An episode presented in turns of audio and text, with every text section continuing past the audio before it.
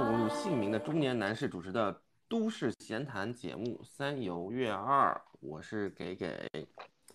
我是波云儿，我是雷欧。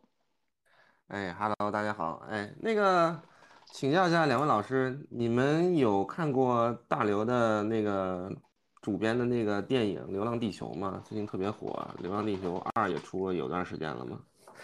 流浪地球》可火一阵儿了啊，可不是最已经近火了。已经不火了吧？给给老师，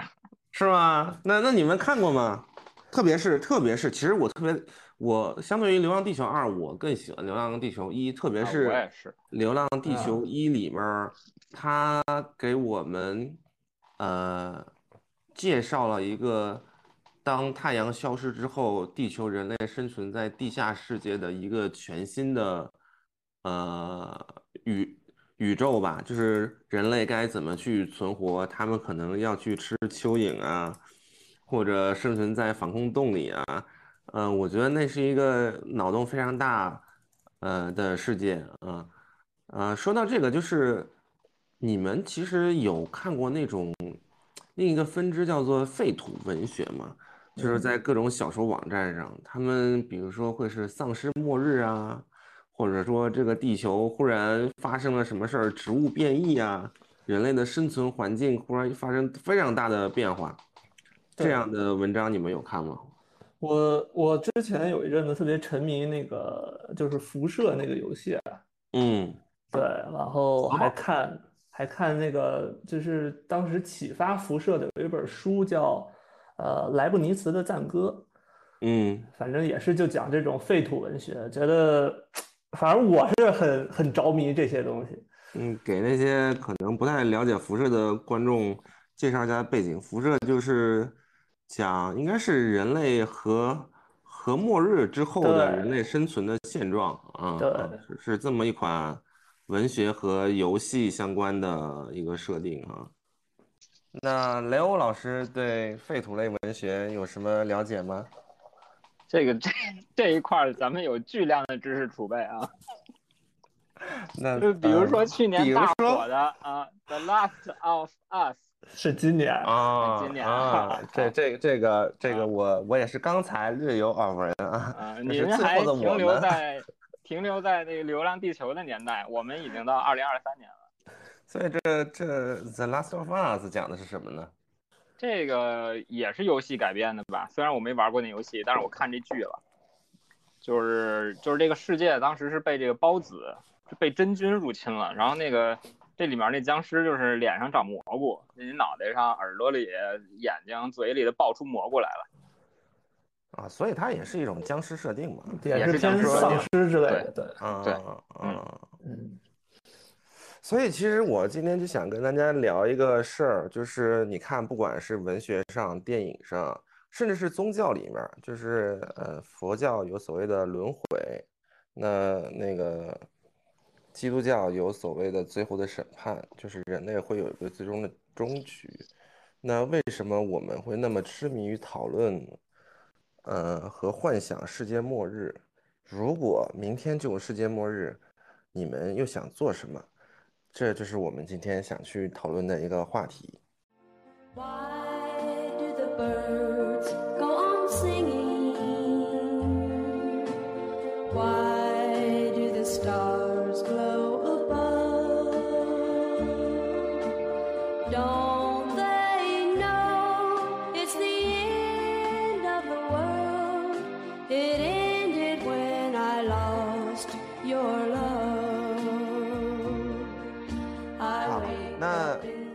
果说明天就是世界末日啊、比如明儿今儿科学家跟我们预嗯测说，再过二十四小时就有一颗呃像木星那么大的陨石啊，不对，木星那么大的就不是陨石了，这就有一颗老大的陨石要要撞击地球了，我们就要跟恐龙一样，在二十四小时之后瞬间灭绝了。那在这样的环境下，大家会想去做什么呢？博洋老师，你先说吧。球又踢回来了，是吧？好好好，呃，哎呀，这个其实当时，呃，当时这个这个话题啊，咱们咱们讨论出来之后呢，就是嗯我也大概想了想，就是其实我瞬间脑海里面还是呃迸发出了不少这样的想法，因为我觉得也怎么说呢，它确实也分情况，就是我觉得就是不同种类的世界末日呀，包括你你得知这件事情它已经是世界末日级的这样的一种灾难的时候，其实我觉得可能我的反应方式是不一样的。嗯，对，所以，所以，呃，我当时想的就是说，这件事情如果还是看你得知这个消息，离世界末日就是大概距离有有有多久。我当时想了这么几种不同的这个时间段啊，就假如说真的是我得知这个世界末日已经是离我很近了啊，比如说我从家里往外面看，这个蘑菇云都已经出来了。那我估计就是已经就是分分钟的事儿了。我觉得这种时候呢，呃，我可能会会先愣两秒钟，两秒嘛才对。愣完了之后呢，就是会，呃，我的想象啊，我会去拼了命的去求生，然后甚至是会做一些这就是蘑菇云都起来了，你还怎么求生啊？你愣 就是完那两秒，就是人就是能。跑多远跑多远，就是就是这种程度，就觉得啊嗯，然后然后当然这个过程中，我是觉得我是会觉得，如果要是做一些违反道德的事情，可能我也就都不会在意了。比如说，要是有人拦着你跑的话，你可能就把那个人就是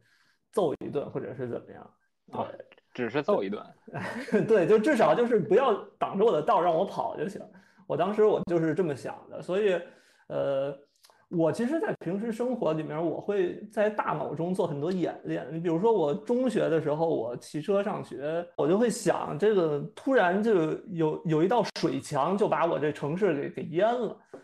我会我会经常去做这样的这种世界末日这种大脑的演练，所以。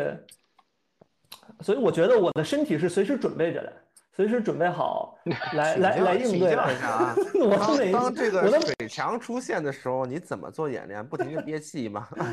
就是往回骑，不要往去学校的地方骑车。我觉得波波源老师那个身体时刻在准备着，意思就是说自己会蛙泳，会自由泳，就是面对水墙就就算是准备好了。嗯，怎么说呢？我我反正我每天在外面的时候，我觉得我的就是每一个肌肉都是紧绷的状态，随时都在在外面，每一分每一秒都在预防世界末日，是吧？而且而且我就是没没走走路的时候，就经常我的这个眼光是非常警觉的，我会到处去看，所以所以我我觉得我在这方面还是在心理建设上，反正是做了很多工作的啊。但这个是这个是我觉得，如果说这个世界末日距离我非常近的这么一个状态，那如果是说呃。就是有几个小时这样的一个时间的话，我可能就会，呃，我可能就会还是想和家人待在一起，比如说，比如说和和媳妇儿，或者是或者是和父母待在一起，完了之后大家一起就是吃顿饭，然后就在家里静静的就等着这个这个世界末日的到来，然后在这个过程中，我会抓紧这些时间和呃。朋友啊什么的去做一个联系。那其实，在这块儿我也实际经历过一个，呃，哎呦，真的啊，呃，其实也没有那么类似，但是，但是怎么说呢？呃 其实我的真实反应和我和我想象的不太一样。就是 我那会儿，我我已经预料到了，就是你那你那两秒绝对不止那两秒。我我我那会儿就是。呃，在美国那会儿，呃，生活的时候，然后我住的那个地方，有一阵儿我住的地方，它是那种地震高发的地方。嗯，然后，然后有一天那会儿，它是像日本那种那种板块交界处吗？还是它是小地对震很多吗？是的，是在那种板块交界处。对，美国地震很多。对，美国哪儿哪哪儿是地震高发呀？就是加州那边，加州那边其实很多地方都是。哦，是好对所以当地人大地震。所以当地人是跟日本人一样，对这种小地震就是就已经习以为常了。呃也没有那么高发，没有那么高发。啊，对对对对。啊！然后，然后那天就是我我我正我正和我媳妇儿就是睡觉呢，嗯对，然后睡觉大概两三点的时候，就我手机在震，因为因为那个就是当出现一些灾难的时候，就现在这个 iPhone 什么的，它都会直接报那种零级警报、零级短信的警报，就是哦告诉你嗯有危险。然后我就迷迷糊糊中我就听见手机在震，然后我就感觉就是整个床是在摇晃的。哦，震感那么强烈，对，是的，是的，震感还是挺强烈的。但是当时我我我我做出的决策就是，呃，我就一脚把媳妇儿踹下床。我就直接就是抱着我的媳妇儿，然后说啊，睡吧睡吧，没事儿。假装想象的完全不一样。哎，假装没发生过是吧？对对对，就是就是，我记得我当时我就抱着他，然后我就说我就说啊，没事儿没事儿的，这点小地震没事儿的。你是强装镇定，还是你真的觉得没有事儿？当时就是因为我觉得，如果你的手机已经收到那种 那种灾害预嗯警了，应该还是相对来说比较严重了吧？对，但实际上嗯没有那么严重，好像最后也就是个三四级左右。以以我对波友老师的理解啊，那就是在逃避，没有，就是慌了，就是慌了，不知道怎么办了啊。没有没有，当时都都没有意识到那么多，当时只是说就觉得好困，然后觉得哎这么小的地震就不要给我发短信。我当时唯一就是就是这么一个状态，我现在回想起来就是这样。那你媳妇儿咋说？我媳妇儿更没有感觉，她就是 她就是整个就是感觉她在做梦一样。第二天她说，啊，好像前一天是有地震了，还是怎么样？就是就是这么一个状态。对，所以我现在虽然我我会在大脑中做很多演练啊，但是实际实际就是真正真正这个呃出现了这种灾难，我感觉我的反应可能是还是比较慢的。嗯，肯定当下肯定就是一个懵逼慌嘛嗯对，就就是懵逼的状态。我那会儿看过一篇文章，他就说，他就说，当出现空难的时候，大部分人实际上就是愣在呃座椅上，不知道在做什么。但实际上你，你要是想要求生，呃，就是在出现危难的那十几秒钟是最佳的黄金求生时间。但是大部分人其实就是愣在那儿。我之前看一篇文章，他就说，有一个嗯呃相似的经历，我我甚至是那那不是我，是我身边的，就是我们那时候就遭遇了一次火灾，但那个哦火灾其实并没有危及到我们。就我之前说过，我在我在非洲，呃，去去当过一段时间志愿者嘛，然后我们的那个农场就是在高速公路的边上，然后我们去的时候，那时候非洲其实就分有点像泰国，它分那个旱季跟雨季。我们去的时候旱季，然后那边又是大草原上嘛，其实都是那种呃干草啊什么的，就很嗯容易着火。然后我们又在高速公路边上，经常有大卡车司机，然后抽烟就把烟头往边上一扔，嗯嗯。然后啪一下就着火了。那个火就是我是第一次干柴烈亲身，这就是对对，我是嗯第一次经历那种那种大自然中的这种野火，嗯真真的是你没有办法去扑灭它，扑灭你嗯唯一能做的就是就让它烧吧，就你就是在旁边看着，在旁边欣赏。对对，你你只能看着，甚至说我们我们去说是好像是这样尽量说嗯不让它烧到我们的住宿区，或者是关在笼笼子里的嗯猴子嗯，因为那个时候烟太大了，然后就是我们甚至在中间有一刻，我们就想不行了，我们要把那个笼子打开放猴子跑，要不然那猴子就要被熏死了。那还好，那个那时候当时风向还是不错的，他就是把那火引到远方去了，然后到时候事后一看，你可能就过了二十分钟、三十分钟，然后一片儿就是焦土，就变得跟黑土地一样，特别可怕。然后在当下的时候，边上有两个来自那个，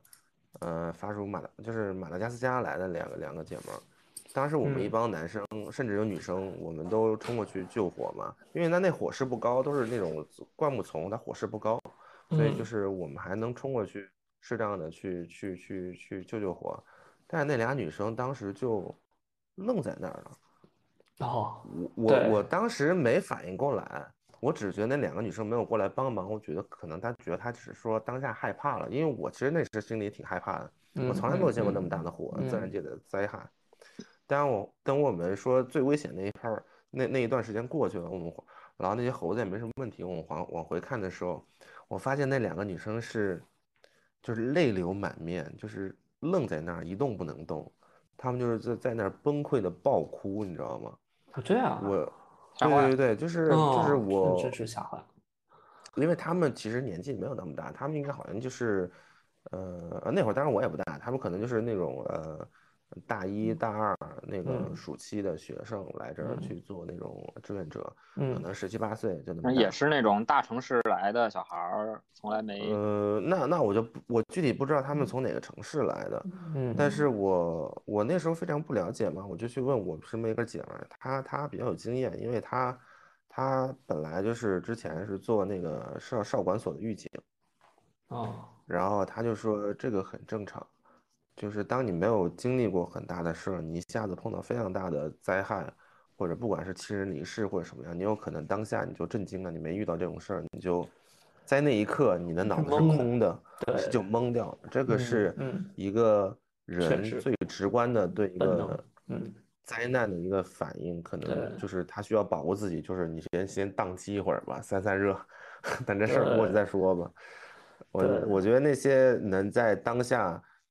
去去选择去救火，选择去帮助别人，真的是需要很大的勇气。他真的是这个，不是我们读过新闻就说觉得，所以我一定程度上能理解波源老师当时说，嗯，那个睡吧，他可能那那一下那一刹那，他也不知道要干嘛。所以他就说，哎，算了吧，而且也感觉没什么危险，就算了，就过去吧，就选选择不去，不去，不去思考，就过去了。嗯是，但是但是啊，我我之前看过一个视频，嗯，就是说也嗯是一一男一女跟床上睡觉呢，嗯然后突然就地你震了。确定你看的是正经视频吗？正经视频，正经视频，但是是不是摆拍我就不知道了。但是这个情况跟波约老师这个这个在床上睡觉这个情况是一样的。嗯然后然后就是那个画面就开始震，然后灯开始摇，然后那个男的一把你怎么这画你这形容这越来越不画面，开始一男一女躺床上，画面开始震。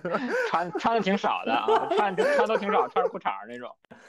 然后然后那男的呢，就是那男的睡那个床左边儿，女的睡床右边儿。然后那男的就反应特别快，然后立马就反应过来了，然后他就从那床上弹弹射下来，然后把他把他媳妇儿拉过来，就是从床的另一边儿给拽过来，撞拽到哦他这一侧的那个床跟地、嗯跟地面的那个夹角那块儿，嗯给他媳妇儿塞在那个角那块儿，然后他自己就是拿后背盖着他媳妇儿，就给他媳妇儿创造了一个那个求生三角，在那个床跟地哦中间啊哦啊、哦当然有可能是摆拍啊。哦哦，对，我就想为什么 只是大晚看过上睡觉他还拍自己呢？对，这个就是我最奇怪的地方，就是因为那个视频的角度拍的感觉太太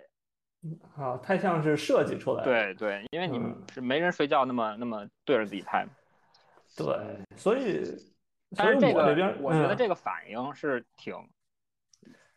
就如果问你媳妇儿好的话，啊，那肯定啊，但是你看我我已经经历过了，所以所以我之后的反应就是跟你说，非常快。博源老师他非常自豪的是说，至少我还转过去搂住了他。对，至少没有把媳妇给踢出去。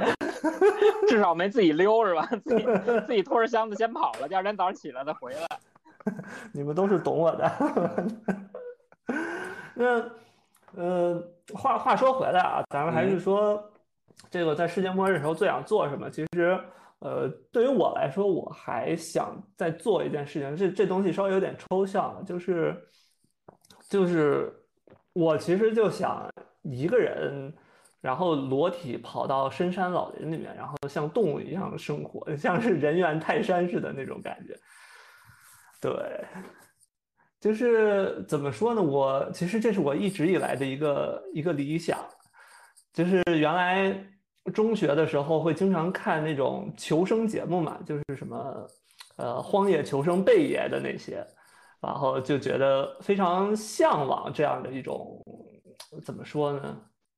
呃，这种求生的技巧啊什么的，因为我现在给我的整个感觉就是，我生活中人为呃怎么说呢？人为辅助的东西越来越多了。比如说我睡觉的时候，现在很多时候我需要戴一个耳塞，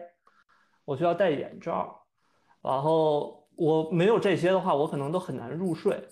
但是我就觉得我这样活得很不自然，那你我会不戴不就得我会有这样一了？种感啊，那你不戴不就得了？我不戴我睡不着啊。对，所以博远老师，你是指说，嗯，如果说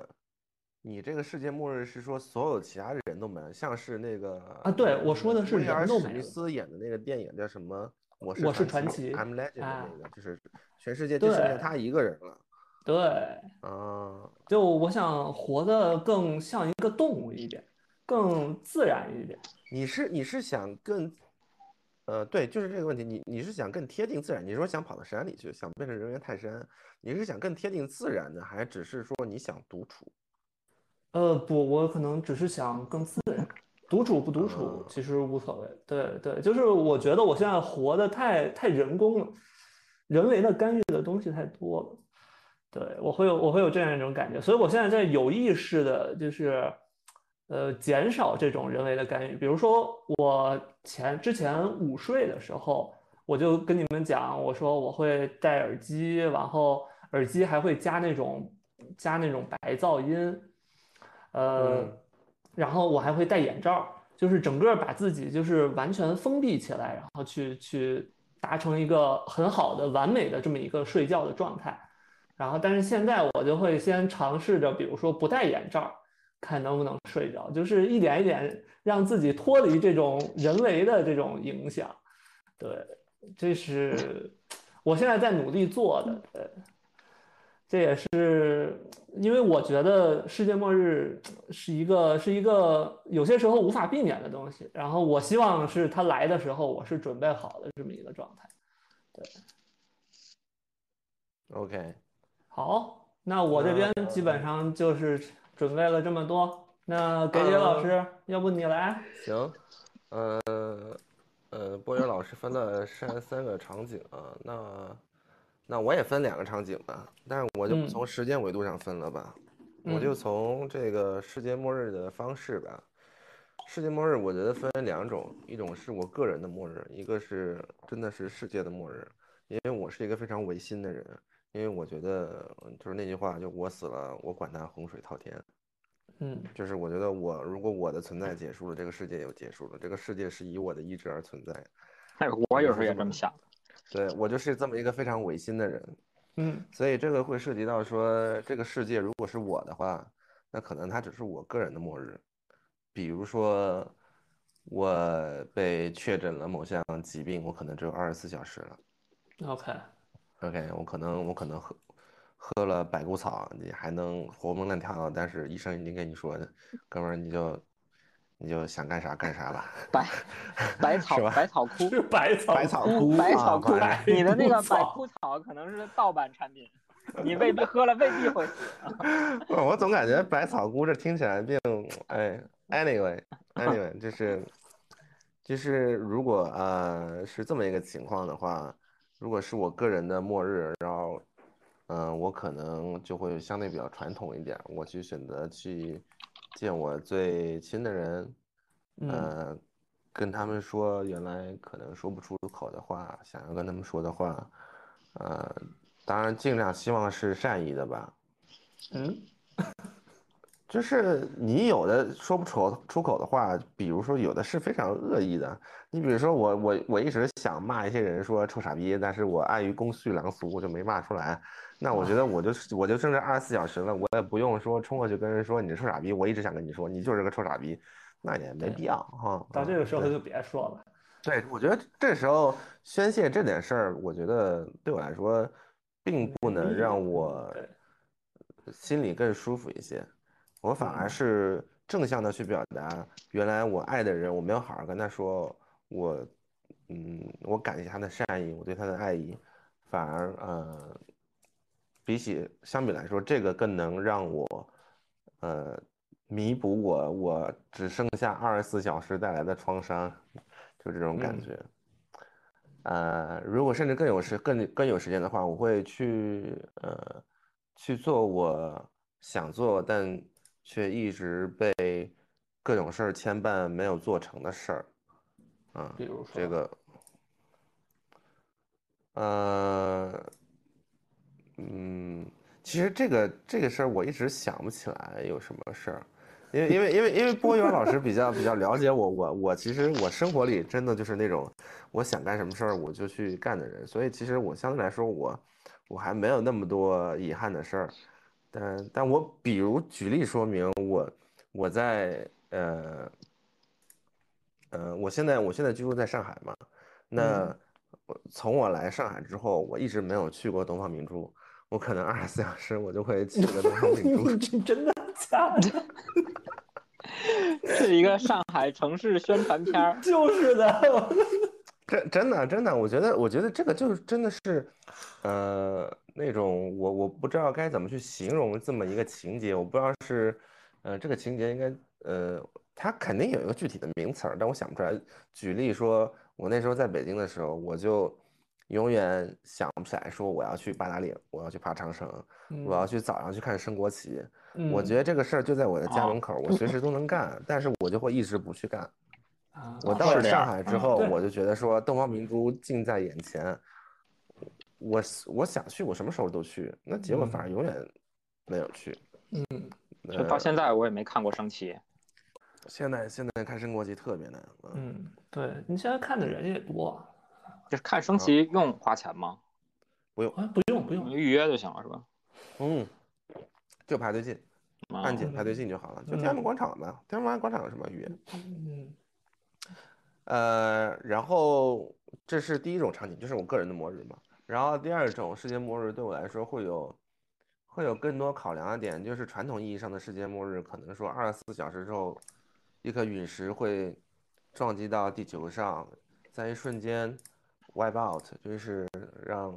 整个地球的人类甚至生物全都消失掉，就算你藏进防空洞防空洞也没有用，因为那陨石特别大。嗯在这种情况下，呃，我反而会去做完全相反的事情，就是我会选择把自己家门堵上，然后关掉手机，就自己在家里默默的等世界末日的到来。那它的原因是，嗯，就是我有这么一个想法的最出发点，是因为就是可能波儿跟雷欧老师没有这种感受，因为你你们是独生子女嘛，嗯我是有兄弟姐妹的。那时候我最开始就想说，哎，你不管是世界末日，我个人的还是全世界的，我肯定都想跟家人在一起。但是跟但是跟家人在一起的时候，你就会有一个非常奇怪的想法，比如说，比如说我的兄弟姐妹他已经成家了，对他来说，人家想不想跟你待在一起？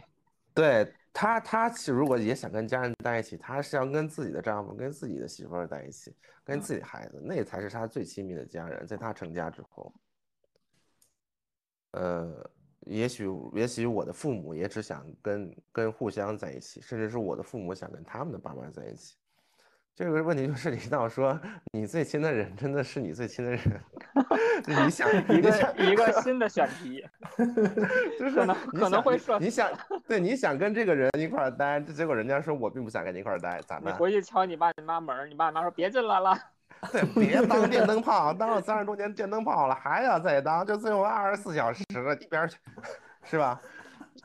就是，所以我就没有办法去排除，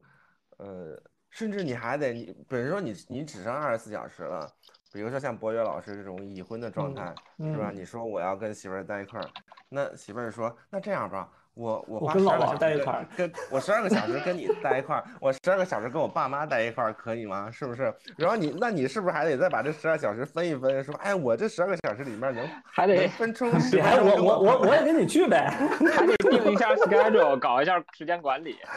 还得看看火车票什么的。就是你在那一瞬间，最重要的就是时间，对对，你只有二十四小时，你真的能发自内心的说，我要把二十四小时就给到那么一个人或者一两个人嘛？他愿意把他的全所有的二十四小时都给到我吗？如果你觉得说不能，那你就要把二十四小时拆成多少多少分钟你去语音，那这是一个非常庞大的工程，你知道吗？对你你永远不可能还要跟对方去对上，就是说，哎，我这能分出五分钟给你，你你能分出几分钟啊？你只能分出三分四十二还，有可啊那我能引发一重新排些，也有可能引发一些家庭矛盾。你平时这真的是一个非常盛大的小过程给我十一个小时，对对，你看刘老师就就就是很清楚嘛，你看是不是？你说到最后，然后那个二十四小时过完，忽然专家跳出来说：“哎呀，好搞幸运，那那个陨石轨道算错了，人家擦边而过，完蛋，是吧？”所以，所以我我想了想，就是为了避免这种难堪又无解的呃场景，哎，算了吧，那就那就自己待着吧，自己静静的跟自己相处，跟自己和解，回想一下自己这辈子都干了什么缺德的事儿、好玩的事儿，想一想这个，对二十四小时就又不够了。忏悔自己干过缺德的事儿，可能需要 四十八小时。对，可能可能就就这样吧，就这样吧。我觉得这样就是我我自己的终局吧，可能也可以，也可以戴上耳机听听我们的播客，听一听社死经历这些。我希望我希望在那之前我们能录满二十四小时吧。可以，啊，这那刘老师你呢？我我这个世界末日，我也我也分成两两部分吧。嗯就是说一一种呢是这个短期的世界末日，就是说，比如说就二十四小时，马嗯上一个彗星就要撞过来了，或者说这个马上就要开打核战了。嗯这个这个短期的这个世界末日呢，那可能我就也没什么可想的，你总共就这么点儿时间，你就该回家回家，该该干嘛干嘛。然后我估计，如果我的话，可能就回家跟我爸妈吃顿饭，啊，嗯然后就一块儿坐着聊聊天儿，聊聊小时候的事儿，看看照片儿，嗯，完了你就面对了就，对，啊就这短期的就非不好意思啊，常刘刘刘老师，啊，那个非常不妥的问一句啊，嗯，这顿饭谁做呀？我我我妈做，我妈做，还得是我妈做。想都不想。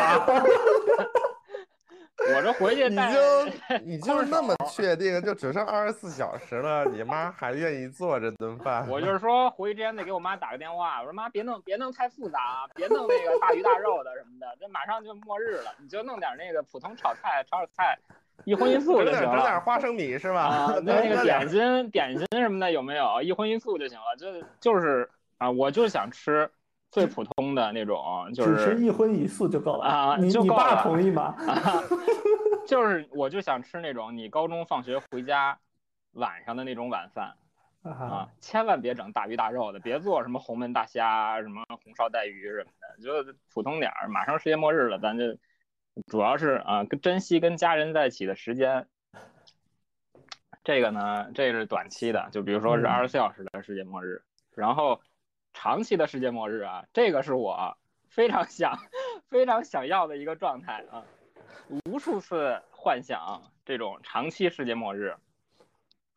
这个就是首先呢，我我本身我就是一个建筑师，所以说这咱的这个专业技能啊，在世界末日是能派上用场的，搞不好还能当个小领导什么的，当个当个王啊。然后这个其实好多那个电影啊、电视里面也都有一定的映射，就是你看那个什么《雪国列车》呀，还是什么的，这电影里面就最后或者好多那种反乌托邦的电影，最后嗯。那个大 boss 就是他都叫 architect，就是他这个能在末末日世界里面建立一定的秩序啊，建立一个末日城邦、末日王国的这么一个能力，可以可以使他成为这个这个末日里面的神啊。就是 我跟你说，就雷欧老师每次说到什么王啊、神啊的时候，他他脸上那个荡漾出来的笑容，你知道吗？就有种那种我小时候看电视剧那个什么反派妲，己给纣王喂葡萄时候那个纣王的那个笑容，你知道吗？我感觉他脑子里想的就是三宫六院。就是你一定要最好最好真能有这么这么一个世界末日啊！我太期待了嗯。这个对权力非常的向往。这是这就是最典型的，你平时想干，但是你又干不了，你也不敢干的事儿。啊，三宫六院，反正你至少得得当个王。当个官儿是吧？反正是。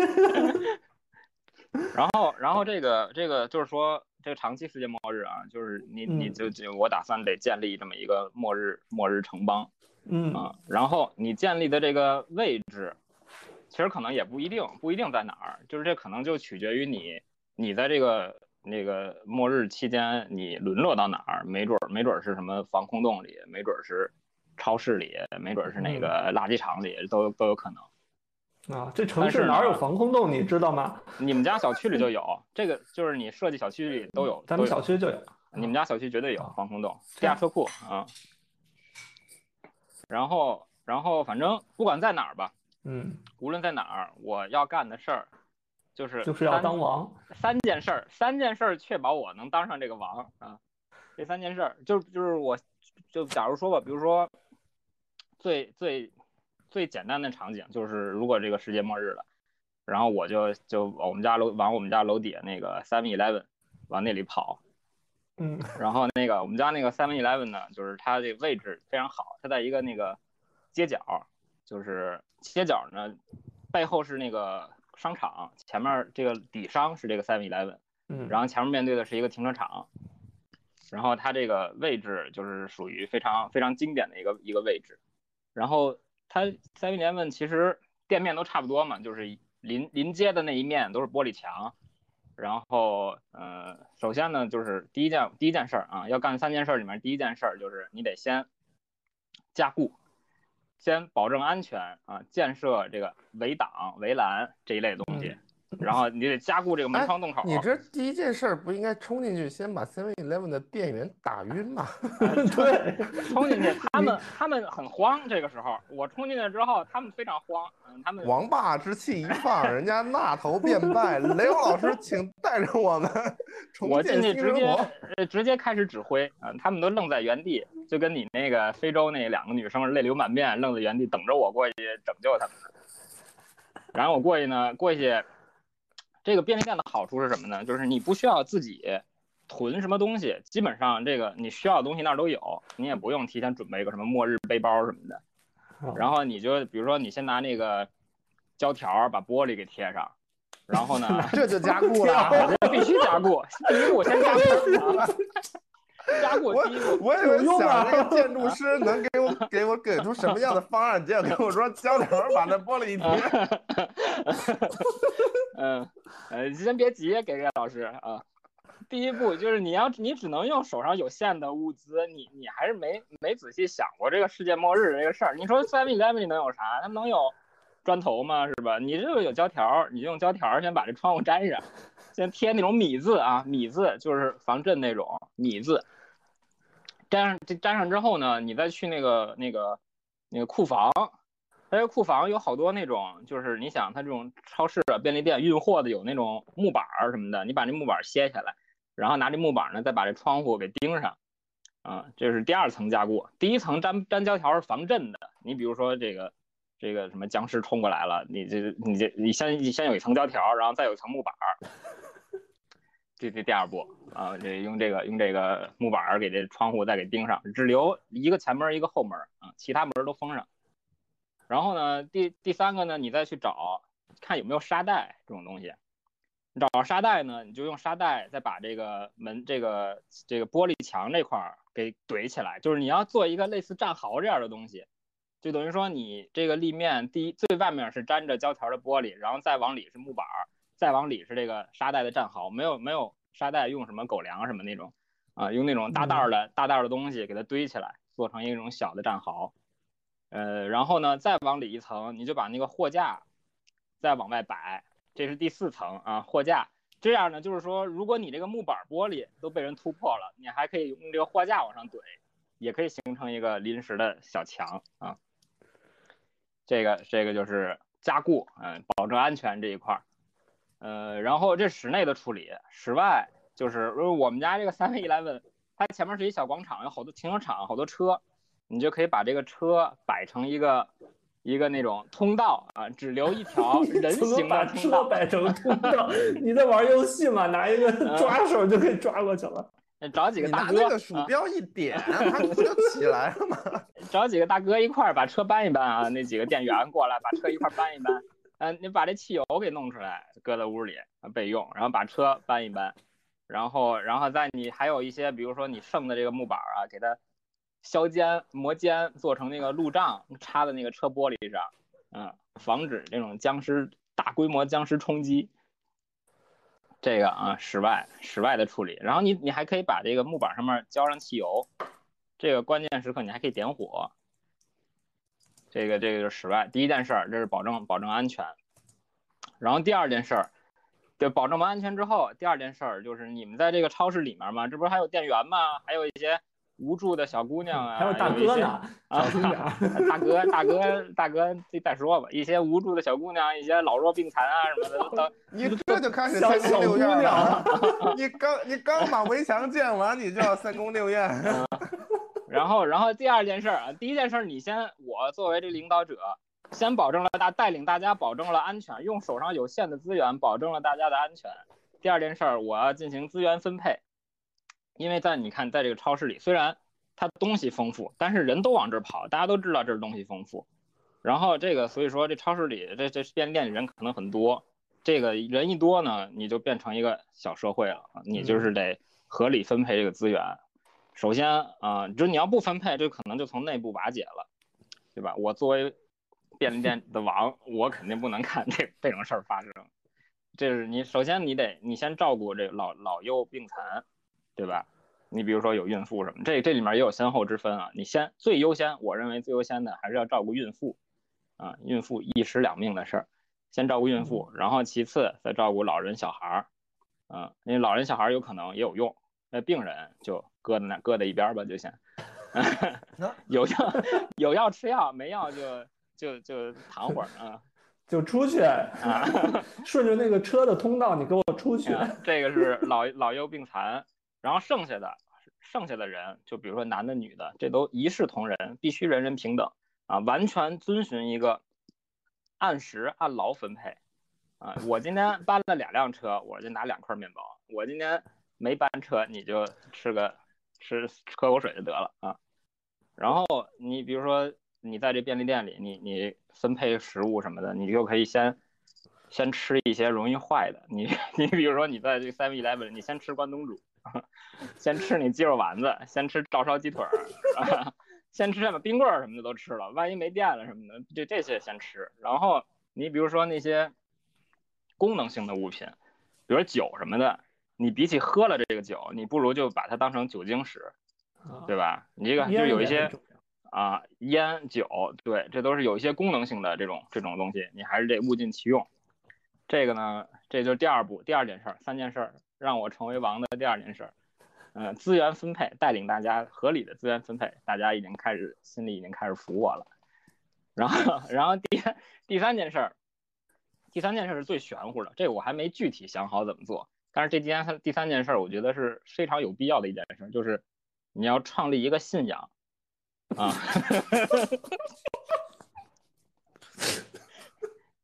这个我还具体没想好怎么怎么创立这个信仰，因为我自己也没有什么信仰，我就信共产党。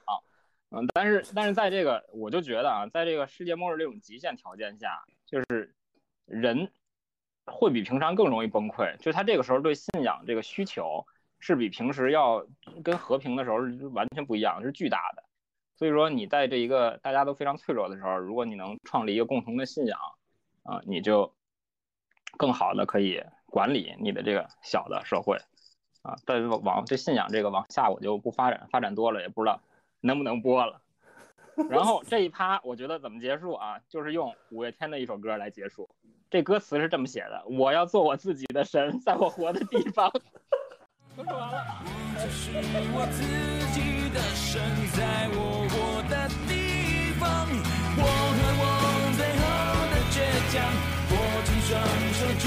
对不放下。一站是不是天堂？就算失望，不能绝望。我和我自己的神，在我活的地方。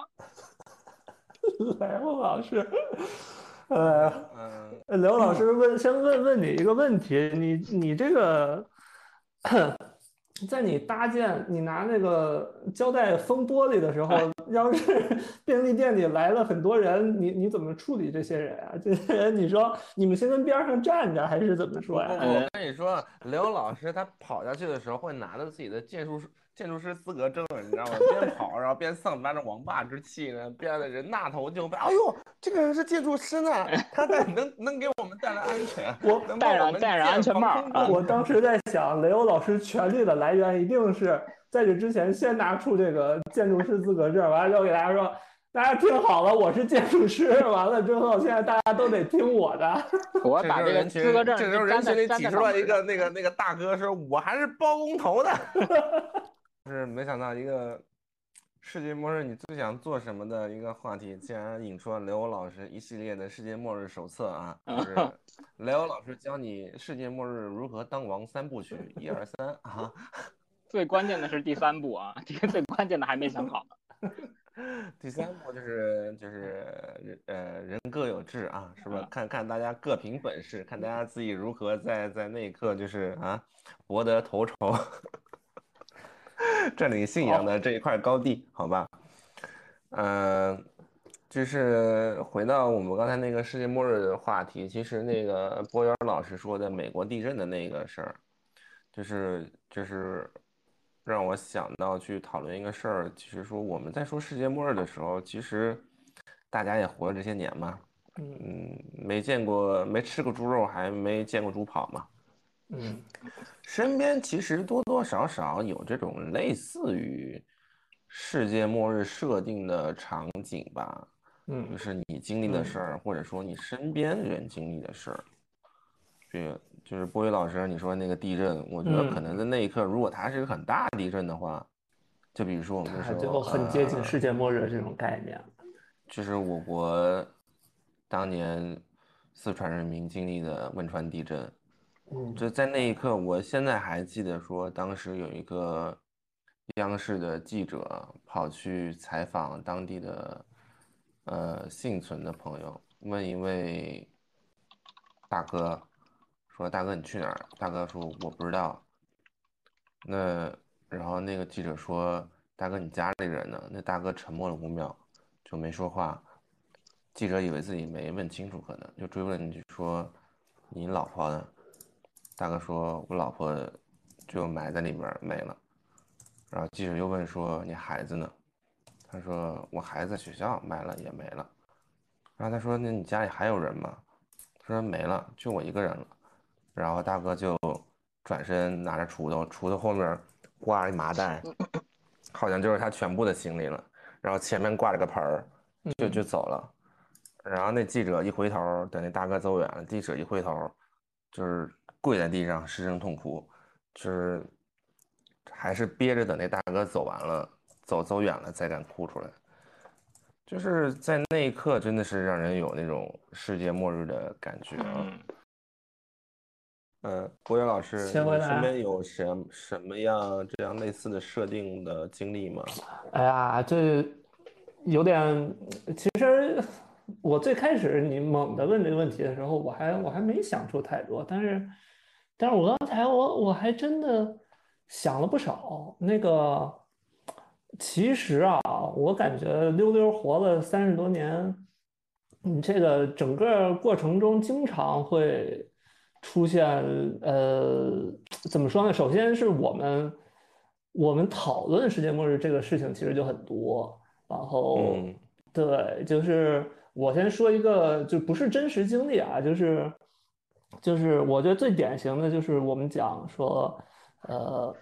玛雅文明预测二零一二这个世界末日的这么这么一个，甚至还有那个电影《二零一二》嘛，有对嗯对，我因为看过一遍，对，因为我我我是很喜欢拍二零一二那个呃电影的导演，原来啊原来很喜欢，但现在他拍了太多烂片儿，就是他是拍后天的那个导演，嗯嗯。嗯，然后然后那个时候二零一二上映之前我就很期待，然后正好上映的时候，我记得那个时候应该是呃零九年吧，呃哎，二零一二，我跟后天有点弄混了，哪个片儿是说后来中国人在那边造了一堆方舟，是呃二零一二还是后2012天？二零一二。是二。零一二2012啊，对对。然后，然后我记得那年应该是零九年冬天，然后就就我当时我是一个人去去电影院看的二零一二，然后呦，嚯嚯，零九年，对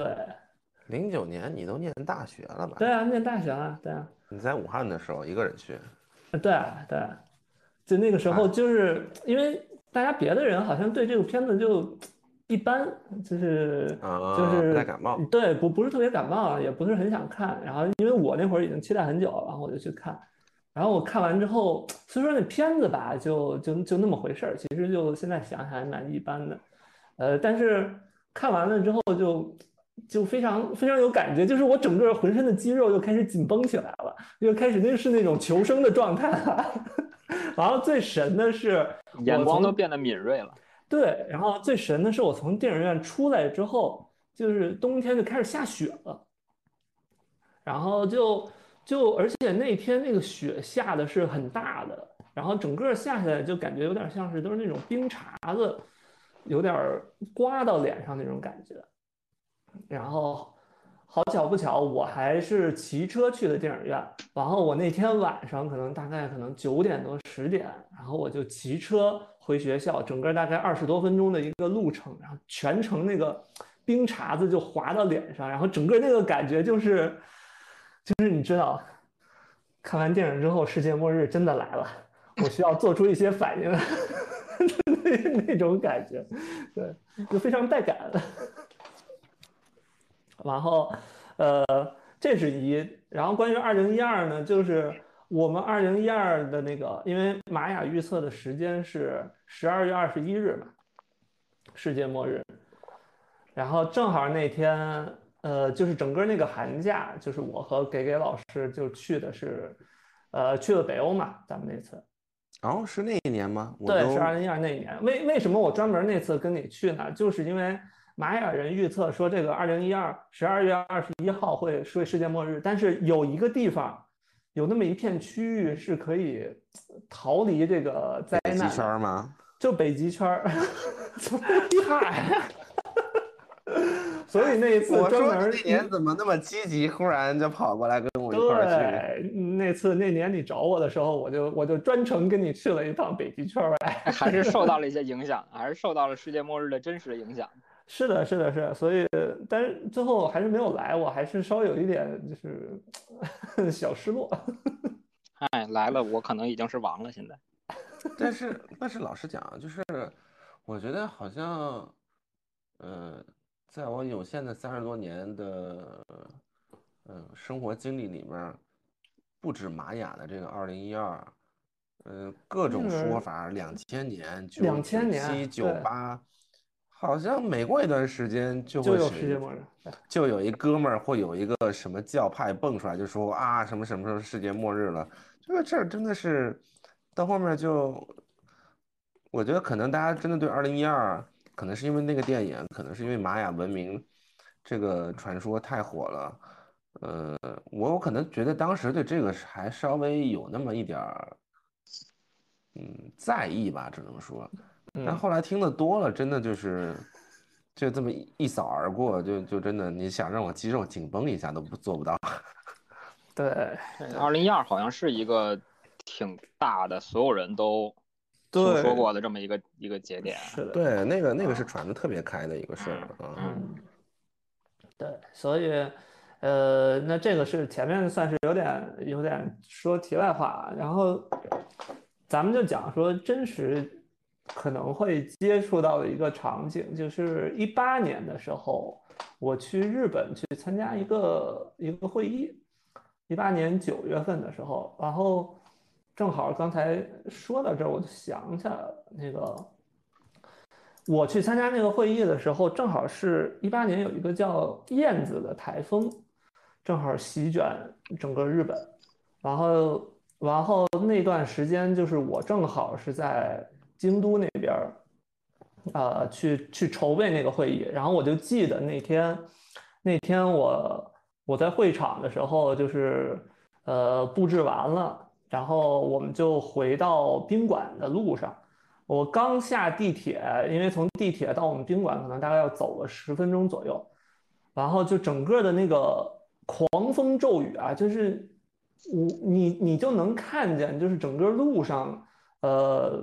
路上已经没有人了，然后那个风刮的非常大，就会有一些就是那种广告牌什么的都在路上到处，呃，到处滚。然后我们当时就是真的，我和另一位同事啊，就是现在回想起来还是还是有一点鲁莽的。啊，对我我我想起这一段了，好像你之前跟我说过，对，但是我记得嗯我当时还非常不屑的跟博源老师说，因为博源老师是北方人，他啊，可能没没见识过台风。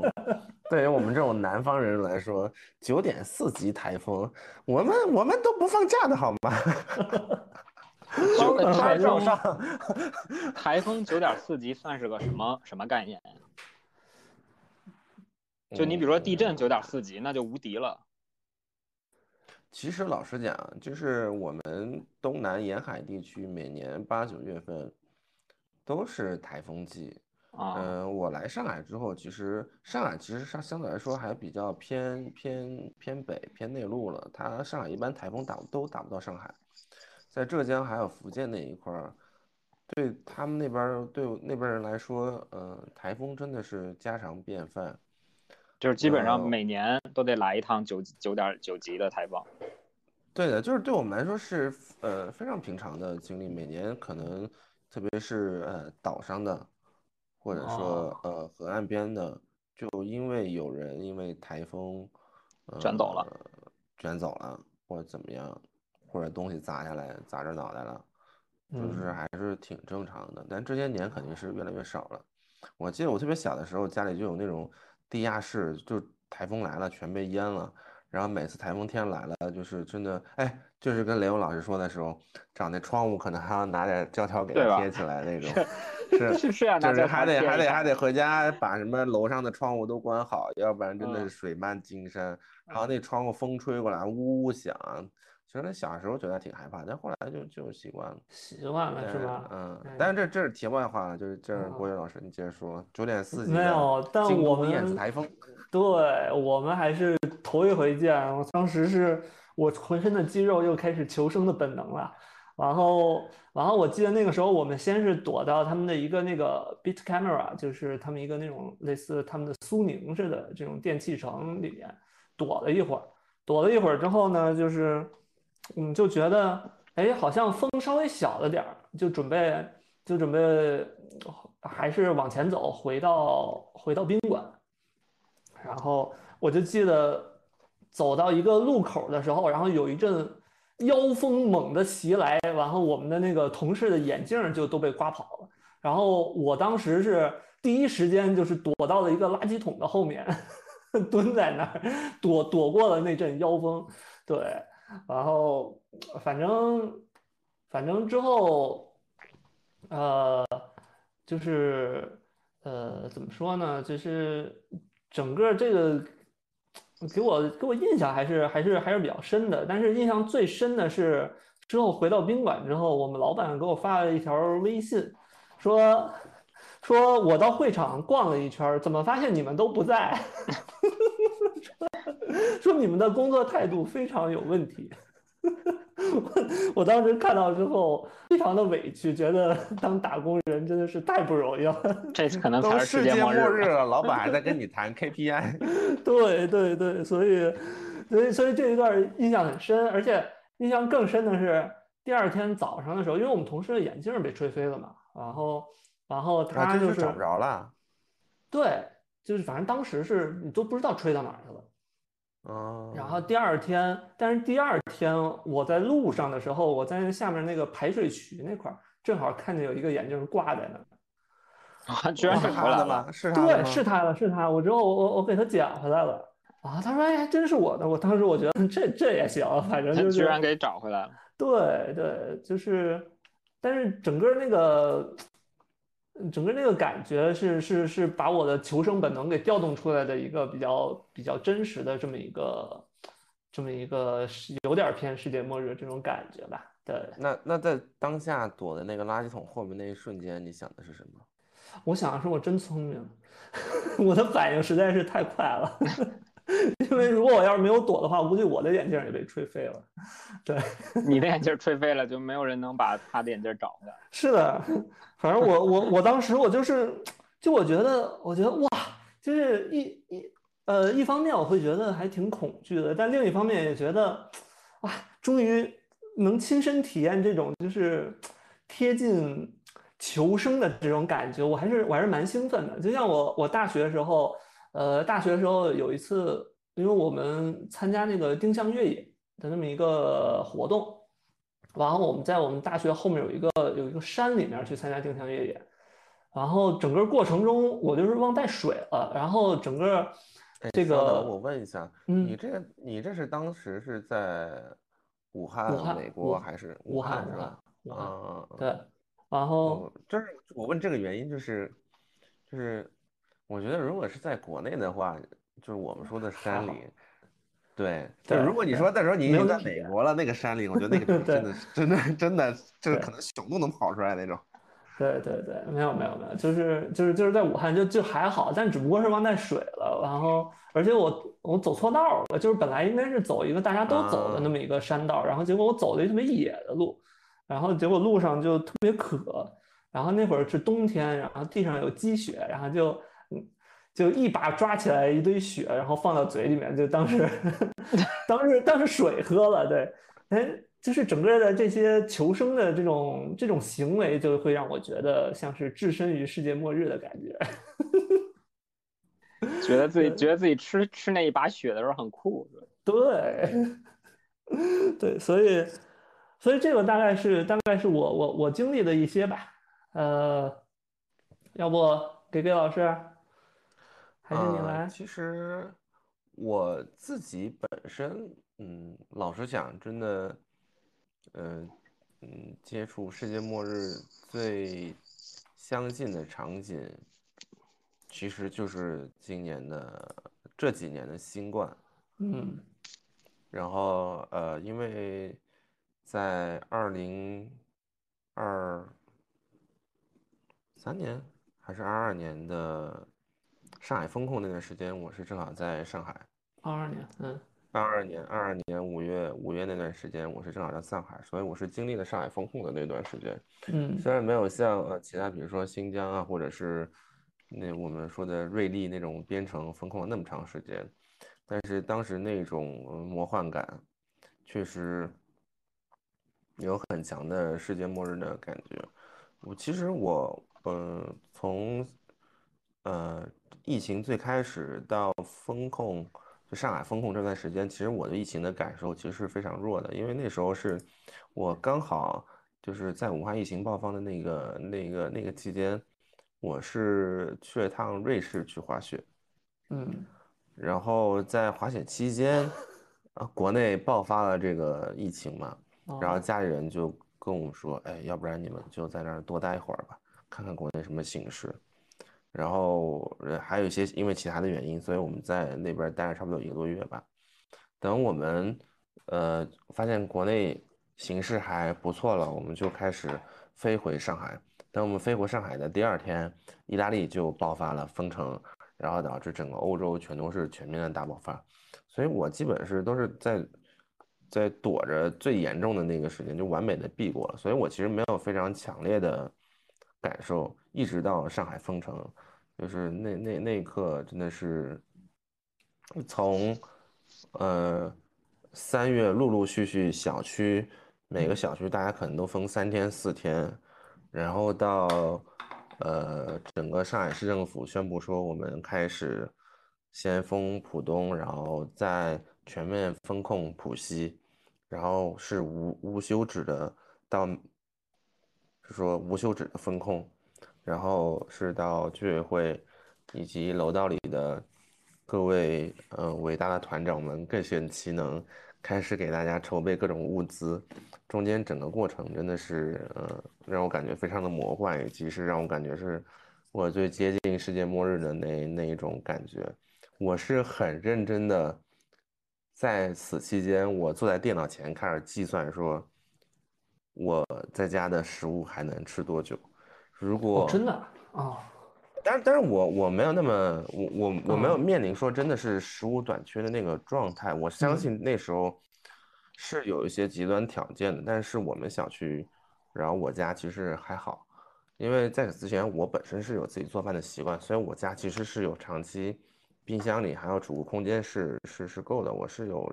呃储存相对多比较多的食物了，所以我我是那段时间是过得相对来说还是可以的。然后我自己又会做饭，所以问题不是很大。嗯嗯、但是我是认真在算说，如果这个风控一直持续下去，我我我现在食物可以维持我多久的生存？我应该把食物分成多少份？你看过那个马自达门那个那个救援火星吗？嗯嗯嗯什么就是他被他被困在火嗯星了，他就要数土豆儿。他种土豆的时候说，OK，下一批土豆成熟可能需要多少天？我要把这批食物，然后分成多少份儿？下次救援过来的时候，可能是几年之后，我要我要我类似于就是做这种事儿。然后那个时候正好我又在上一个营养学的课，你知道吗？然后我还还很认真的跟跟自己算说，我要吃哪些东西去补充什么东西，我去吃哪些东西补充哪些东西，我每每天要如何晒太阳，我每天要标准的要多少健身的时间。我跟你说，在风控的那两个月，我觉得我的身体状况可嗯能是我近几年里面身体状况最好的时候，因为我每天坚持早睡、早起，每天坚持有规律的运动，多喝水，然后吃自己做的饭，所以所以那段时间可能是我我近几年身体状况最好的时候，我非常害怕自己呃生病，嗯呃嗯，对，确实害怕。他有可能是感染了，真的是感染了新冠，嗯可能就要去方舱。当时什么状况我们也不知道，各有各种各样的谣言，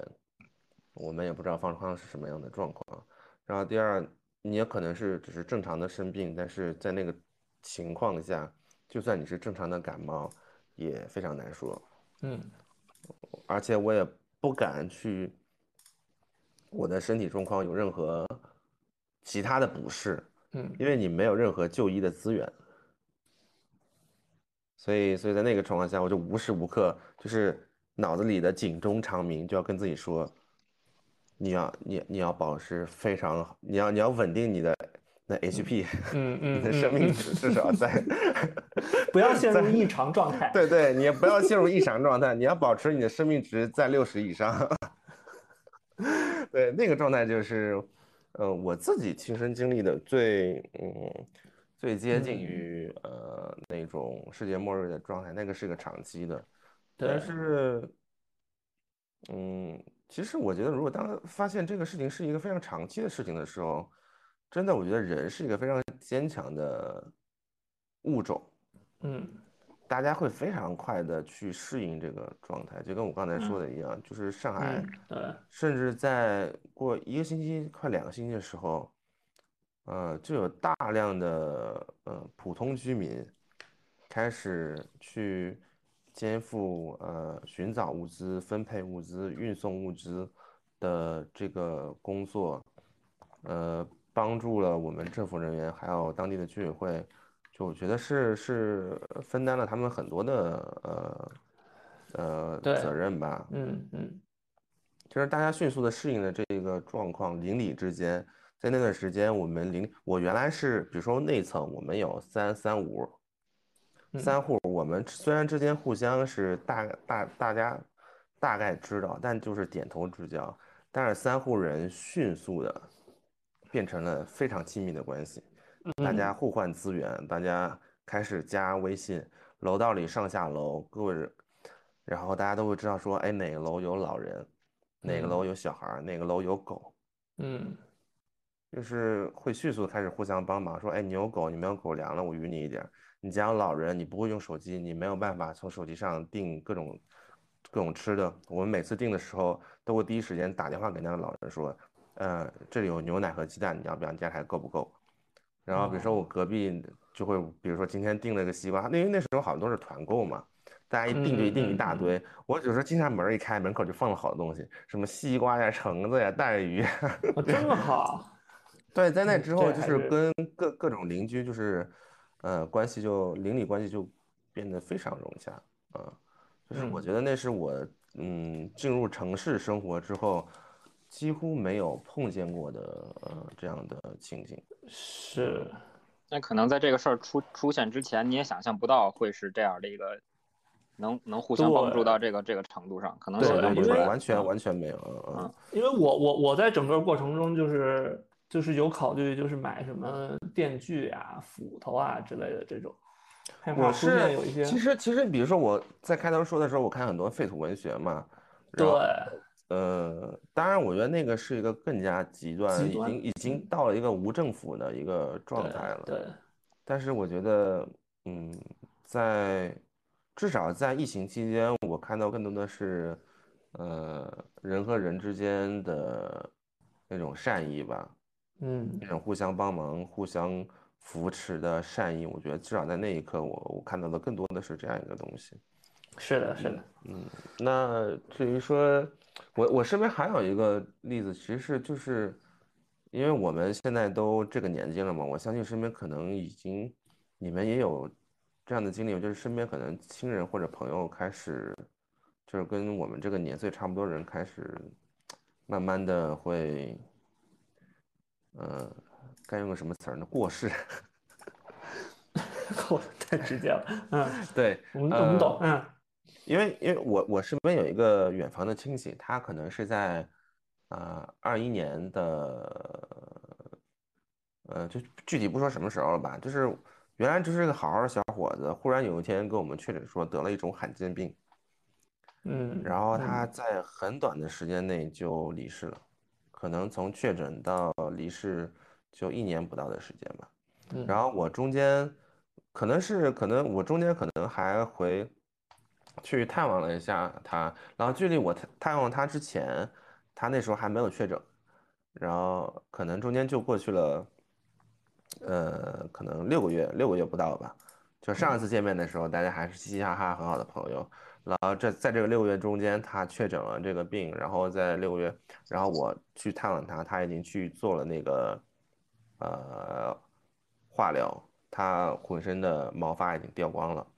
然后，但是我很诧异的是，我因为因为我是第一次接触到这样的嗯嗯朋友，我其实当时去的时候是有一点点忐忑，我不知道该怎么去安慰他，我不知道该怎么去呃面对这样的场景，我应该说什么？我觉得就说，哎，没关系的，你能变好的，就是这种话，好像我也说不出来，因为大家很无力知道这是嗯很无力，对，嗯对对对，就别说了，是就嗯，结果到了之后，我还就是很意外，你知道吧？你知道到了之后，然后是因为因为我们是两家是很好的关系嘛，是他爸嗯妈把我带进来的。然后你到了之后，你知道他在干嘛吗？嗯，他在玩王者荣耀。打打游戏，嗯嗯，对的，就是嗯，好像就像是都一个都没有发生一样，只是浑身的毛发没有了，躺在沙发上玩王者荣耀，然后跟他媳边玩王者荣耀还边跟他媳妇儿说：“哎，我们要不要下午点点那个一点点？”嗯点了个奶对，茶是很正常，嗯对，好像什么事儿都没有发嗯生一样。我当时就我的内心是其实是非常震惊的。我当时你可以喝一点点吗？你不是应该喝点什么营养液什什么的吗？么什么年龄？多多大呀？呃，他应该是九四或者九五年吧，基本上也很年很年轻嗯，很年轻，很年轻，对。然后，嗯，对，然后我我也跟他有聊说，哎，之后有什么样的治疗方式啊，去找什么医生啊，然后他也很很怎么说呢，很自然，不能说自然，很淡定的在跟我解释说他得的到底是什么样的病，是怎么样的罕见，全国有多少病例，然后他甚至跟我说他们有病友群，因为虽然是罕见啊病，那毕竟是这么大一个国家，还是有个病友嗯。群。然后病友群里，他们说，他说在这个六个月里面，就看到在有人进来的同时，有的人就不停也有人退群，啊，嗯这个人就退群了，退群大概意思是说这个人就走掉了。就嗯是就是这样一个事儿。然后，然后当我再下一次听到他消息的时候，就是其实就是在疫情期间，呃，有一天我我的堂哥就在我们一些呃家人的群里说，哎，今天他走掉了，就悄无嗯声息的就走掉了。嗯我也因为呃疫情封控嘛，并没有机会去参加他的葬礼，嗯就走掉。我我我觉得他真的在在他确诊到离世中间有一年的时间，他也没有做什么轰轰烈烈的事儿，好像也没有去书写什么很传奇的事儿，或者很很让人惊叹，做出什么很惊叹的事儿。他就是一天一天生活，就就这么过下去了。嗯直到他很，嗯、过完他短暂的一生，中间亲戚跟大家说一声说，今天他走掉，去 ZC 了。就还是很平静的跟家人一起度过最后的，时光。对的，对的，对对的。所以我觉得可能是对身边正常人来说，就我刚刚说的那个世界末日两种，如果是我个人的世界末日的话，他可能就是非常平静吧。生生活中身边人可能嗯生活里每天都有在发生这样的事儿，我们甚至都没有办法去关注到，因为它真的悄无声息的都一直在发生吧。嗯，对，可能也就是这样，就是嗯你也做不了什么哎太夸张的事儿。而且趁着这个话题，其实我想问你们一个事儿啊，就是我我这两天在想这个主题的时候，因为我想的这个事儿嘛，我忽然想到，我我不知道你们身边有没有朋友已经离开了，如果有的话，你你会怎么处理他的微信微信呀？嗯，我好我像都没有，没有，我暂时就是没有说有有我有他微信的人离开，对，好像没有。因为因为我我那天就真的是回去看我那开嗯。离开那位亲戚的微信嘛，嗯。然后他最后一条朋友圈就停留在，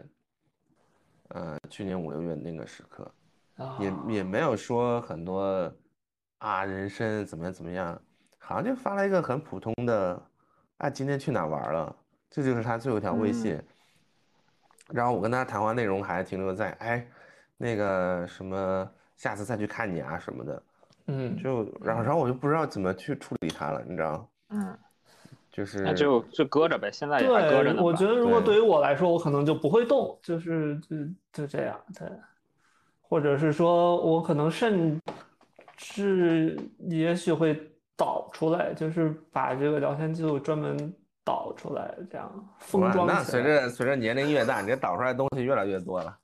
到时候不几是 TB 都不够。不是啊，是是只是那个人，怎么着？你就是给弄一个电电子墓碑是吧？拿一块硬对盘，拿一块硬盘上面写着这个人的名儿，然后这里面是他的聊天记录。不是我说，我的意思是因为肯定是随着我们年龄的增长，身边这样的事儿肯定会越来越多嘛。哦哦哦，那你要那导出来的不是越来越多嘛？是不是？你到时候还得分类，知道什么？就跟那个那个你的那个手机手机里的那个通讯录一样，你还得 A B C D 按照它首字母分一下，是不是？就是电一个一个电子墓碑的概念。对，分人了，分人。但是我我觉得应该不应该就不不会不会去处理了，就是就就这样，嗯 OK OK，好。过两年微信可能都不用了。刘老师，你呢？你身边有什么类似的情景吗？我我我这个都比较短，就是我倒是有过两次地震的经历，但是呢，这都不是就是都不是说给我或者我身边人震成什么样了，只是受到它的波及。呃，嗯一个呢就是就是这个汶川地震，就是当时，呃，当时我还上高中吧，上高中，然后在上物理课，当时北京是有震感的，能说城市吗有震感的，就是我们班，就是当时那个下午，我们班正在上物理课，然后，呃，就是我记得是灯，就是那个灯管儿，学校的灯管儿在晃，然后因为是物，可能是因为物理老师对这种事儿，什么地震波什么特别敏感之类的，嗯，对我们班当时是全校唯一一个跑出去了的班，就是当时我们那个物理老师是一个年轻的女老师，大概可能当时也就三十多岁吧。然后那个灯管稍微一晃，就是这大家都没有没有任何反应，就小孩儿都甚至从来没经历过地震，也不知道它晃意味着什么，也没有说头晕之类的，就是很轻微的那种、那种那种地震的波。然后物理老师当时就特别特别特别敏感，然后说大家快跑，赶快跑，都赶快出去，都出去，都出去。然后我们全班当时可能上上课上了十几二十分钟，全班就全嗯跑操场上去了。然后当时还有的我我我同学当时还拿着篮球下去的。然后那节课呢，那节课那节课一旦我们跑到操场上了，就没回来。嗯，就没回去了。然后，但是我非常确定的是，我们班是当时全校全校唯一一个跑出去的班。哦，那够厉害的。对，嗯就是反正之前就今天说到这个事儿，我也想起来，就是就是可能汶川地震对当时我个人的一些非常小的影响。嗯嗯，就如果说我还是挺感谢那个吴毅老师的，不管说这事儿是大是小，或者说那个震的严不严重，至少他如果说真的是有什么大事儿的话，可能我们当时就是就那一念之间就是幸存者幸存与那个什么的那个那个那个差别，嗯，所以还是挺感谢那老师。这个是我汶川地震的一个小体验，然后还有一次，还有一次呢是东京的一个地震，就是那年是一五年还是一六年？一五年好像，我刚才查了一下，一五年夏天，就是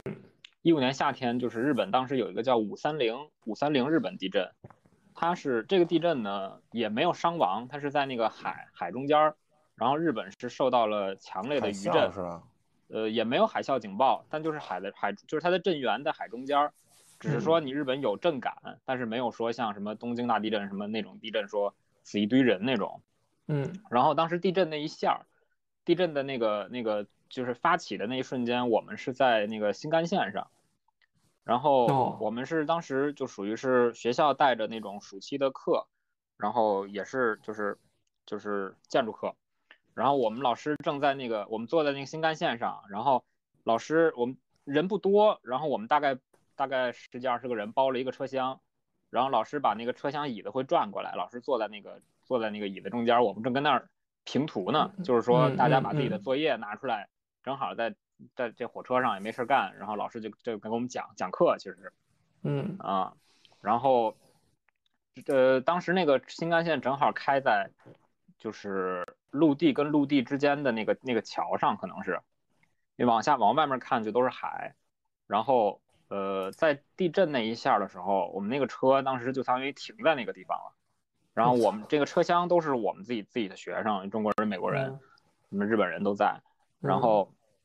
车厢停在那儿，然后我们当时就是面面相觑，也不知道发生什么事儿。然后嗯车厢的那个灯还在，就是震的，就是有有震感的那几下停了，停电了，啊还啊啊。然后大概可能前后也就是个一分钟两分钟的事儿吧。然后后来就是那个，就日本电视或者是那个不是都经非常经常有播报嘛，就是非常随意嗯地震了，这有地震了，嗯那儿有地震了嗯什么的。嗯然后后来那个列车员，包括那个车厢的人就过来说说那个刚才是，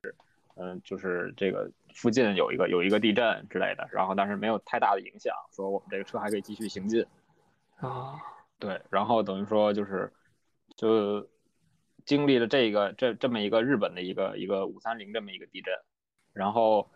车重新又开起来之后，电也恢复了，然后老师老师就接着开始开始讲课了，就就感觉也挺魔幻的，就是好像前后就没发生过这么这么一个事儿似的。现在我回想，甚至都有点儿，就如果我不把这个具体时间查出来，我甚至都有点恍惚，说当时那一下是不是真的？因为就是非常非常瞬间那么一两分钟的事儿。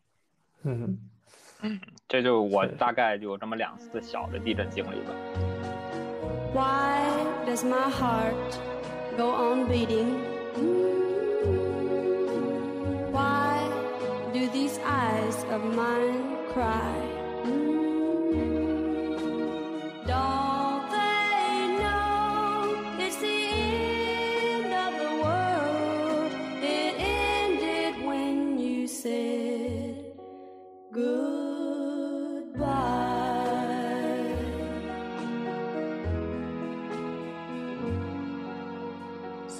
那我们最后聊一个，再再起一个话题。这个话题其实我也是个人特别感兴趣的话题，就是为什么我们当时选这个话题的一个原因，就是我想问的是，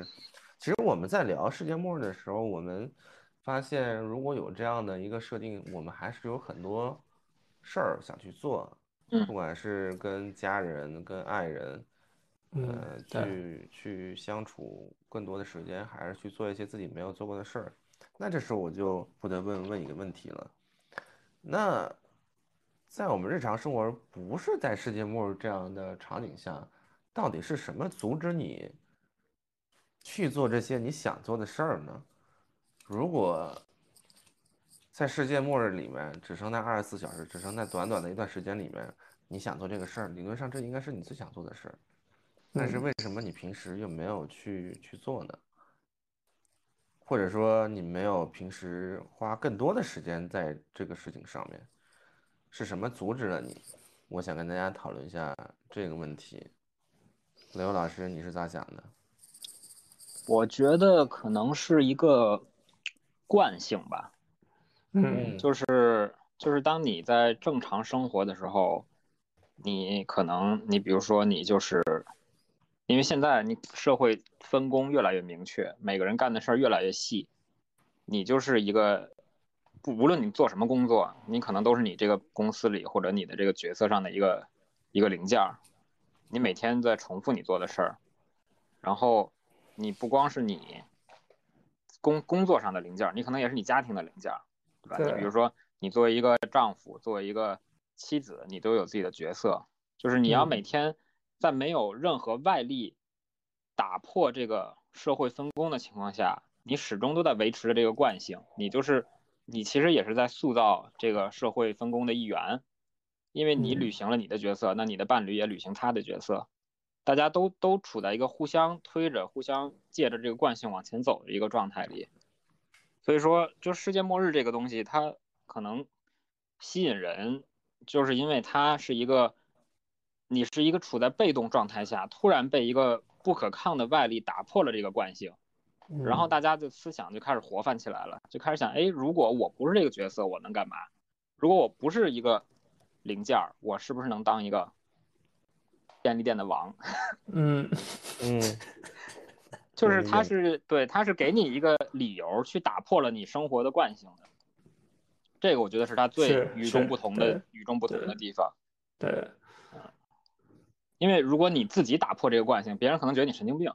你比如说，你本来你你整天就是上班挣钱，回家把钱交给媳妇儿，突然有一天你不这么干了，你要你说你要跑到深山老林里面去当一个动物，就大家嗯都会觉得你神经病。你爸、你妈、你媳妇儿、什么你哥们儿都会觉得你神经病，都会可能还会带你去看一下心理咨询什么的，因为你在主动打破这个惯性。但如果说这个其实就是世界末日，就是说你你要你要去，呃，你要去融入，你要去符合啊社会以及公序良俗对你对对你的要求，对你的期待啊，你要满足人家的期待，对，对我们正常生活在这个世界上还是很重要，嗯。嗯，对，还有呢，除了除了这些，嗯，我这差不多了吧？我就想到这些。像是像是在课堂上被老师逼着回答一些问题。没了没了呗。我刚才回答的非常好，嗯，行，没了那没了就波源老师呗。哎呀，刘老师基本上已经把我能说的也都给说了。我但我我我觉得其实就是也是也是其实也是惯性，也是刚才呃给给老师说的这个公序良俗的这个事儿，因为因为对于我来说，我我就是想当个你动物。想裸奔？对，就是我就想什么都不穿，就是没有任何人为的这种这种物质在在身上，这种影响在身上，然后就是就是你动物嘛也不穿衣服的，所以所以我我觉得人也不要穿衣服，我甚至我都在想，我要是不穿衣服的话，嗯，会不会抵抗力非常弱呀？但是博源老师，你这个你这个有一个 bug，呃，怎么说？你戴眼镜儿。对，这是一个 bug，所以我在想最近要不要做一个手术，就哎是就是还提真是升一下。我跟你说，对于做飞秒或者晶体植入这种改改善你视力的手术，对我来说，最最吸引人的时候，就是在世界末日的时候，我感觉我的存活率能指数性提高。哦，确实是，我觉得，对戴确实这个眼镜贼不方便，对你戴眼镜儿打球都不不不不不方便，打球都不知道打坏多少个眼镜。对，所以所以因为因为我想做的还是像是一个人生存这样的一种这样一种事情，所以嗯，你要说我现在为什么不能做，就是呃，我觉得还是没有没有一个正反馈的激励吧。就是你比如说，你比如说国外有一些那种真人秀的节目，它就是能给你多少多少钱，然后你生存，比如说三十天或者是怎么样。对，但是但是对于我来说，就是也没有没有这样的一个没有这样的激励，而且这件事情就确实可能需要，如果这样去做，可能就是周围的人会会会劝你去去看心理医生了。对，哎就是我们先不说周围的人，呃，因为因为毕竟这是一个自己的选择嘛，嗯呃，但是其实你那种选择有点像现在很多人选的躺平或者说避世吧，嗯，就是其实你现在也是可以说去一个小城市，或者是山沟沟里，呃，不太一样，不太一样，就是就是，我觉得这个是更多更像是一种独处，或者是和社嗯。会、和社会就是你有点稍微想跟社会脱离彻底脱节，对，这我我可能我想的更多的还是求生，嗯。就是就是我可能我想的更多的是，比如说，呃，呃比如说周围什么东西都没有，然后你怎么利用手边的素材来让自己活下去，或者是利用手边的资源，呃，把自己喂饱，然后甚至能造一些工具什么的，因为你你比如说，是不是说你想激发自己的动物性，压抑自己的社会性？我哎，你你这个总结的非常好，呃就是看出来谁谁渊博了，你这个总结上了一个高度了吧？对，非常的，呃，非非常的到位。我我我反正我我可能更多的是考虑的是这个东西，对，倒不是说，倒不是说真的是，嗯，就是跑到一个小小城镇啊，或者没有什么人烟的地方去去独处，可能这个倒不是最根本的想做的事情，对，只是更想把我作为一个动物的本能更激发出来一些。但是我理解说，呃，如果当要无限激发一个人的动物性的时候，那真的是只能是独处了，就没有社会性，或者说，呃，嗯，交互这么一说。就是你比如说，我现在在城市里，我在马路上，我能，我能正常的在那儿走路，就是我我我相信大家都在压抑自己动物性的一面，那迎面走过来的男的不会跟一个猩猩一样，忽然吧唧给我一锤，是吧？给我摁地上狂暴狂揍，猩猩也不会这样。是吧？然后，然后再一个就是，比如说我们开车的时候，我知道所有人都在遵守红灯停、绿灯嗯行嗯嗯这么一个规则，嗯，我至少还可以相对比较放松的在一个绿灯口我能直行过去。虽然我也会左右看，但我大概知道这边上那辆车不会忽然啪叽一下冲过来，嗯是吧嗯嗯，就是大家还我觉得还是遵遵守一定对我我我我觉得我觉得你你说的也也也是有一些，呃，怎么说呢？可能可能和我想的也是有些地方也是蛮像的，就是因为我的本能是我不相信任何人，就是就是我的对，你现在雷我我现在就没有办法给大家 转，因为这是一个音频节目，我没有办法跟大家转述雷欧导师当下的表情。对，所以我我是信不过任何人的，就像是就像是你比如说你你你你走路，你过十过一斑马线，做过一红绿灯的时候，就是就是你不知道有没有人，就是他就完全不遵守这种规矩，然后突然就横冲直撞，所以所以我说的求生也是时刻做好准备，做好就是你要一个人和这和这个世界斗争的这么一种准备吧，对。嗯，我听你这么说完，我一定程度上理解你为什么无时无刻身体不是很紧绷的状态，嗯，对，是的，是的，是的，而且你谁都不相信。绷 绷紧了都。对，所以现在就是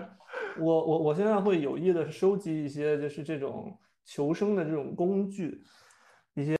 我们叫 EDC 啦，就是 everyday carry，比如说像这种简单的工具，就能保证自己在在突然出现的这种呃世界末日的环境下能能提高自己的这种生嗯生存率。对，嗯这样嗯嗯，OK，好，给给老师，呃那那其实我因因因为我如果说真的是世界末日，我我做我就刚才说了嘛，我最想做的事儿真的是很简单的，可能就是呃去跟身边一些人去共度一些时光，然后去做一些想做的事儿，呃，那为什么在不是末世界末日的情况下，我我我就没有去做这个事儿呢？我后来想了一下，因为因为我现在工作的城市跟我，呃，不管是跟我兄弟姐妹还是跟我的父母，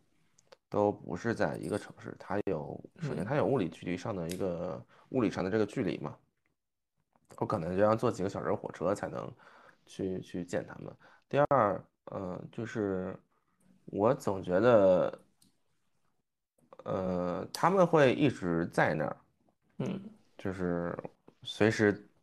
我我我只要想见他，我随时都能见到他们。对，所以这一个没有所谓没有一个我们叫 deadline 的一个一个一个事儿，就会就说我们那个那个 deadline 中文是什么来着？截止日期，啊啊啊啊！就是就是所谓你就会无限拖延。对，所谓没有截止日期就是生产力，你没有截止一个事儿，你没有截止日期的时候，你会就觉得无限好拖延像你有对，甚至甚至说你就觉得说我随时可以做这个事儿，我爱什么时候做什么时候做，我为什么非要这么做？你没有那一份紧迫感。嗯，我可能真的是直到呃今年有一个事儿会让我非常有紧迫感，就是今年我回去春节的时候回去看我外婆的时候，我觉得我外婆身体大不如从从前了。嗯我从因为我跟我的外婆非常的亲密，我小时候是她带大的嘛，所以呃早年的时候我可能是回避说我的至亲，我的外婆也会呃因为岁月而过世这么一个事儿，我我甚至不敢去想这个事儿。但今年我看到她的状态，嗯、不得不想了。对，我开始正视这个事儿，然后我心里就会就会有一个闹铃儿一样，开始不停的在跟我说，你你应该去多看看他了，你可能真的是见一面少一面儿，嗯就是我开始有这个 deadline 的危机感，这个截止日期的危机感，有这个紧迫感，所以我觉得做很多事儿真的都是紧迫感。我记得，呃，我我在三十岁之前，我还想过说，我要在三十岁给自己一个礼物，就是呃，我要去呃全世界环环球滑雪三百六十五天，就是南北半球，然后各种各种各种，就是我当时计划都计划好了，去智利啊，去这种反计划啊，就就是哪儿是哪儿是冬天，去哪儿嗯滑是吧？嗯对的，对的，去嗯智利、去新西兰、去新疆，就是整个行程都已经算好了。但是中间可能因为呃，因为自己生活中一些原因出了一些，呃，那时候出了车祸嘛，所以我在家休养了很久，所以这个计划就无限期的呃拖延了。嗯，但是那时候也没觉得说这个事儿拖延了有什么，总觉得说好像只要你你想做，你就你总是能去做。所以这个事儿就无限制的拖延了。但是你想说，如果说，哎，明天就只剩二十四小时了，或者明天哪医生就跟你说仨月，是吧？你甚至都没有一年的时间了，这都是非常有可能的。嗯，所以我就觉得，嗯，可能是当下很多事儿对我们来说，我们总觉得我们随时可以去做，它是一个没有时间限制的事儿，让我们没有当下这种紧迫感，所以没有去做吧，这是我的感觉啊。就是人类总有一个错觉，觉得夏天永远都在。对，所以其实总结一下，就是我觉得为什么大家那么热衷于讨论这个世界末日，其实很大原因就是，就跟我们三刚开始说为什么选这个题一样，我们希望说有这么一个场景，我们去激发我们内心，不管你叫它最原始的渴望还是动物性也好，我们想看说在这样极端，在没有法律、没有道德，甚至脱离亲情的束缚下，你最想做什么？那那那件事可能是你最真实、最想做的那件事儿。然后同时反过来，我们就说，为什么在你有那么一件事非常想要做的事儿，你为什么一定要等到世界末日才去做？可能就跟刚才雷欧跟波宇老师说的一样，可能是因为生活的惯性，可能是因为公序良俗，不对，别别公序良俗，可能是因为公序良俗，是吧？你你要去面对社会身边亲朋好友对你的期待，你要满足那个期待。可能你只是因为懒惰不愿意走出舒适区，有可能是因为你觉得这件事儿它没有一个截止日期，它可以无限无限期的等待你，让你去完成它。呃，所以也是希望大家能，呃，抓紧时间去做自己内心最想做的事儿。呃，当然是在法律前提的 允许的前提下，嗯，把把把每一天，可能是真的是把每每每一周，别说每一天吧，把每一周每一个月过都是自己的最后一周最后一个月，去去去做自己最想做的事儿，嗯，不要不要等到世界末日真来的那一刻，你发现时间不够了，好吧？对。来伪装